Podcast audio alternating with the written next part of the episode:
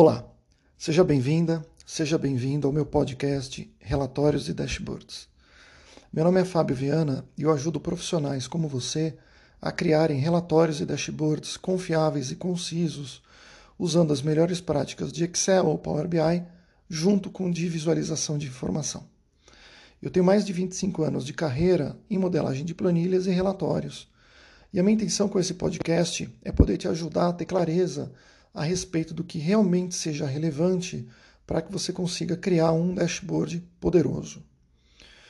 Você vai saber mais sobre o que eu faço através do meu site, fabioviana.com.br e também pelo, pelo link about.me barra com dois N's. Mais uma vez, seja bem-vindo, seja bem-vinda.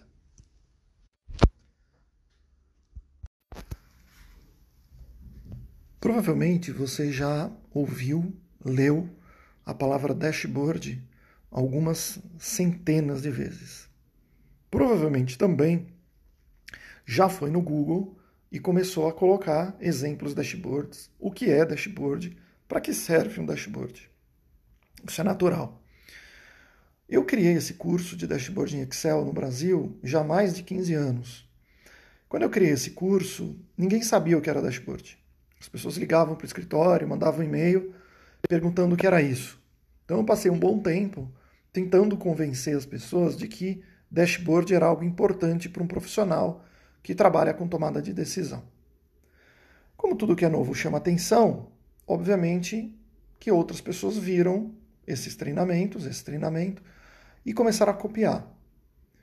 O problema nem é o copy-paste do meu temário, que aliás até hoje ainda tem curso que faz que usa o copy-paste do meu primeiro curso, que nem eu uso mais. Mas enfim, o problema é quando você dá copy-paste num temário sem ter estudado, sem ter praticado, sem ter criado nada, você se apega às palavras. Você não sabe o que você está falando. E aí o que aconteceu foi que começou a surgir um monte de dashboard que não era dashboard. Se você for no Google Images e olhar os dashboards de exemplo que aparecem por lá, praticamente todos eles não são dashboards. Porque dashboard não é uma palavra. Dashboard não é uma planilha bonitinha. Não é uma planilha cheia de cor. Dashboard é um conceito. Então, para que você chame aquilo que você construiu em dashboard, você tem que seguir alguns princípios. Quem definiu o dashboard pela primeira vez, ou pelo menos de uma maneira estruturada, foi Stephen Field. Já vai fazer mais de 20 anos que ele criou esse conceito, criou essa ideia, essa técnica, e o Stephen Field, ele define, ele define o dashboard da seguinte maneira, que ele é uma representação visual das informações mais importantes e necessárias para atingir um ou mais objetivos, consolidadas e organizadas em uma página, de forma que a informação possa ser monitorada de relance. Guarda essa palavra, que essa palavra é uma assassina. Quer dizer que um dashboard, para você chamar ele de dashboard, ele primeiro tem que ter uma página. Se não é impresso, obviamente é uma tela. Não pode rolar. Não tem dashboard carrossel de Instagram. Em segundo lugar, ele tem que colocar uh, um resumo. O, Steve, o Stephen Field usa a expressão sumário de alto nível. Então, basicamente, ele é composto de métricas e indica, de indicadores. Agora, a pegadinha da definição, que é uma palavra que passa batida, é a palavra relance, que em inglês ele chama de at a glance.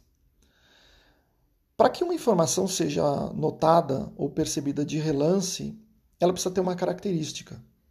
Ela precisa usar o sistema visual subconsciente.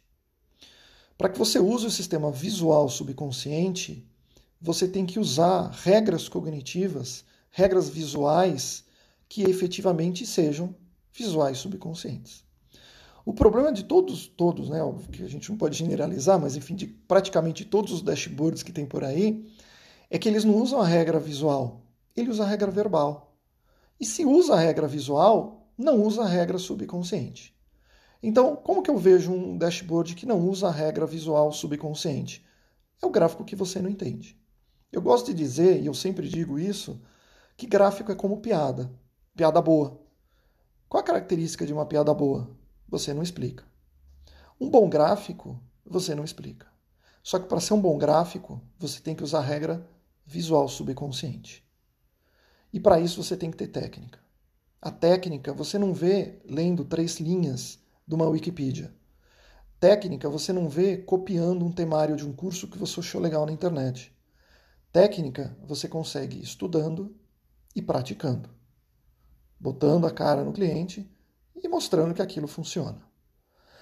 Então, essa palavra de relance vai acabar matando 99% dos dashboards. Porque o dashboard foi feito como um, uma template. Na verdade, ele foi feito com o objetivo não de ajudar a tomada de decisão, ele foi feito com o objetivo de você clicar no anúncio. Então, muitos dos dashboards que aparecem por aí, as tais templates de dashboards, elas não têm o objetivo de auxiliar na tomada de decisão. Eles têm o objetivo, vou fazer a pessoa clicar no anúncio. Agora resta você saber que jogo você vai querer jogar. Se você quer jogar o jogo das templates, das fórmulas, né, dos PROC Vs da vida, ou se você quer jogar o jogo da tomada de decisão. Jogar o jogo da tomada de decisão não é fácil.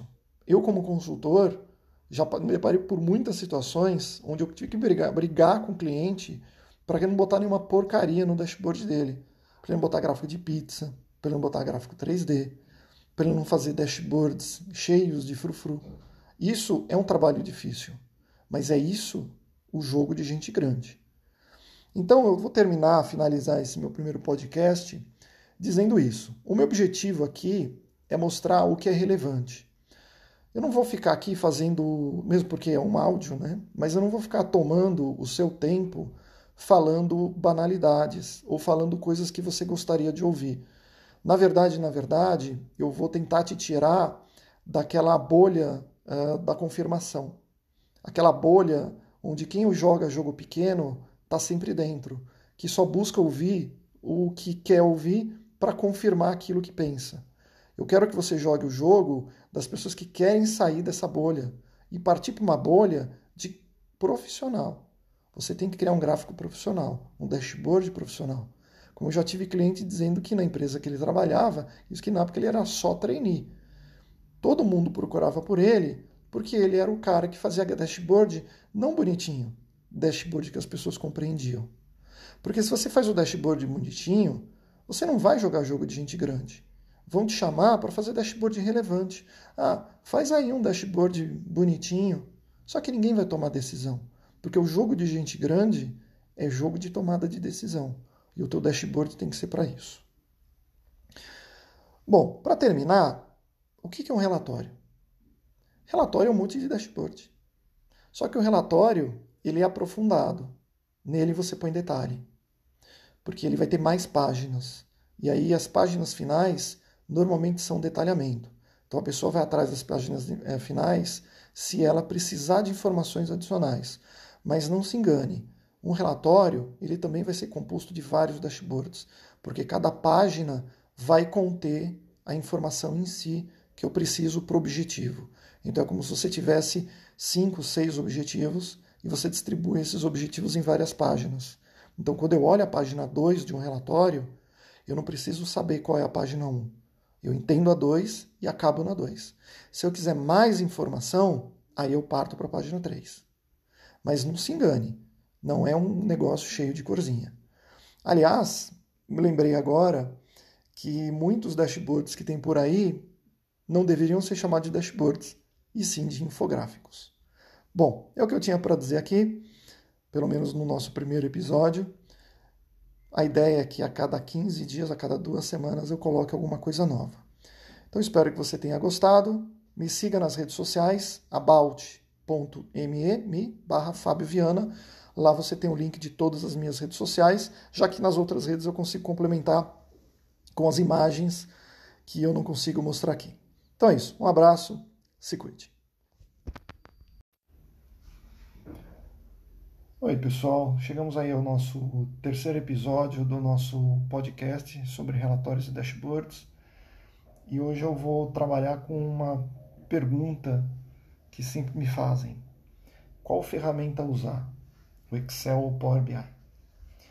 Apesar de não usar a palavra ferramenta quando me perguntam isso, eu propositalmente coloquei a palavra ferramenta nessa pergunta, porque a decisão é essa: que ferramenta eu vou usar? é só uma ferramenta. Você tem que tomar o cuidado de não estar tá supervalorizando a ferramenta em detrimento do conhecimento e da técnica da criação de relatórios e dashboards, da técnica de visualização de informação.